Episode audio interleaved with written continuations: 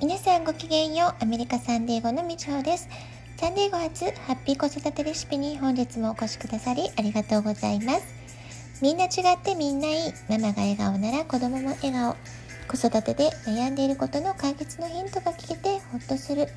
子育てがちょっと楽しく思えてきた。聞いてくださっているあなたが少しでもそんな気持ちになってくれたら嬉しいなと思いながら毎日配信をしております。昨日まで2日間にわたって社会科、えー、歴史や地理の家庭学習の工夫についてお話をしてきました。で今日はですねお料理を親子で一緒にやることについて身につくスキルと学習面の効果っていうものについてお話をしてみたいと思います。本当にね料理をすることって最高の学習体験だと思うんですね、まあ、そのことを、えー、一つずつ説明していきたいと思います。え料理をすることで国語算数理科社会すべての教科に関連があるさまざまなスキルを身につけることができる、まあ、そんな風に思います。まずお料理する時ってすごく段取りを考えなくちゃいけないですよね。下準備をしてどういう順番で作るのが一番効率がいいかとか、えー野菜を切った後にその使ったざるとかを洗っておこうとかですね、まあ、そういった段取りの力段取り力が身につくっていうことがとても大きな、えー、要素になるんじゃないかなと思うんですよね。で学習の面でもどんな順番でやればいいかっていうのはすごく大切なことになっていきます。で特にね中学高校と学年が進めば、えー、何から先に手をつけるか優先順位をつけるとか計画を立てる、まあ、そういった力ってとっても大切なんですよね、まあ、そういった段取りの力を身につけるためにすごくねお料理体験っていうのはいいんじゃないかなって思います。それから2番目です国語力ってことで、えー、語彙力理解力が高まるってことが言えるんじゃないでしょうか例えばお料理をするあの料理のね調理法の中に煮る蒸す焼く炒めるといったようなねさまざまな料理の方法、えー、表現があると思います。そういった言葉も覚えていきますし、えー、料理の仕方ですよね。きつね色になるまで炒めるとか煮詰まってきたらとか香りが出てきたらっていう風にレシピつまり説明文お料理をする時の工程を説明してる文章ですから説明文の一種だと言えるんですけれども、まそういった説明文を読んだり、え、あるいは一緒に料理をしている親だったり大人の指示に従って作業する、まあ、そういったことを通して語彙力や理解力がおのずとついてくる。ってことが言えるんだと思うんですね。で学校の学習の場面では子どもたちはだいたい2年生ぐらいですかね。短い説明文の構成っていうものを学んでいくんです。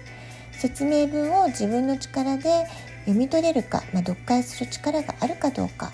あるいは自分で今度は説明する文章が書けるかどうか、まあ、そういったことをね2年生くらいから、えー、勉強してってますので、まあ、お家の中で料理をするっていう体験を通して、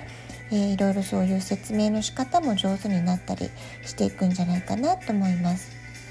で説明文の学習をする時もお家のお手伝いをしたり料理をしている実体験が豊富な子どもの方がよりその読解力があったり理解が早かったりあるいは誰かに説明をする時に上手に説明できたり説明文が上手に書けたりってことにもつながっていきます。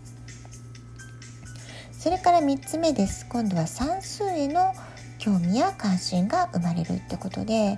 えー、お料理する時はレシピ通りに水や調味料の分量を測るというようなね計量する場面が出てくると思います。えー、お料理だけじゃなくてお菓子作りとかでもそうですよねきちんと計量するってとっても大事になってきます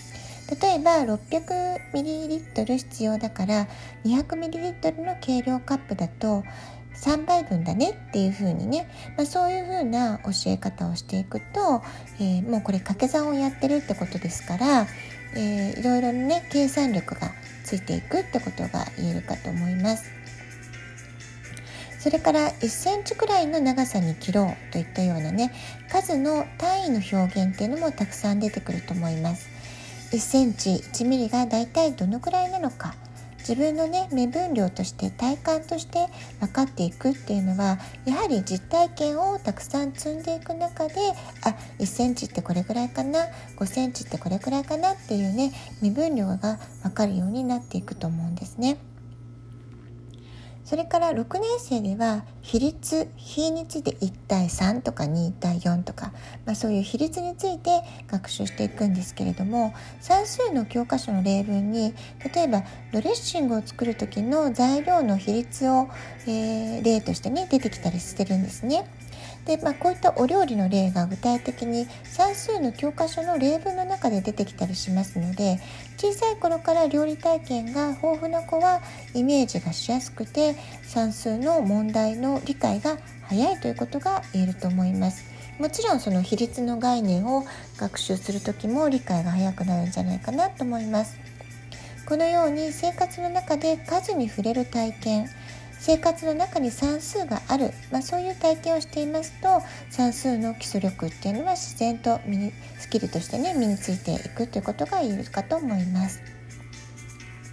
それから理科や社会への興味関心も生まれるっていうことで、え、野菜を、えー、根と茎と葉に分けたり切ったりしながらそれぞれの部位の名前や役割を知ることで理科の学習への興味へとつながっていくわけなんですね。例えば花の作りを勉強する時えここは花の部分です茎の部分です葉っぱの部分ですっていう風に分類分けをしたりする学習の仕方をしますので、えー、料理をやってる子はねなんかその分類の仕方っていうのもあまり考えることなくすんなり、え、作業に入れるんじゃないかなと思います。それからこの2日間で話してきた社会科のね、えー、興味ってことなんですけれども例えば食材をスーパーに買いに行く時食材がどこで取れたのかなっていうことをね考えることで産地の情報や特性を知ることへの興味につながっていきます。それから5番目ですね。何より料理をする作業は五感を刺激する体験だってこと。これがねとってもいいメリットなんじゃないかなと思うんですね。はい。えー、感性が豊かになりますし表現力が豊かになる、まあ、五感を、えー、体感する。実体験を持ってる子はそういった感性教育につながっていくってことですね。それから、えー、親子のコミュニケーションが活発になりますからコミュニケーションスキルを、えー、育てていく、まあ、そういうね役割も持っているかと思います。親子で一緒に料理をする中であこれ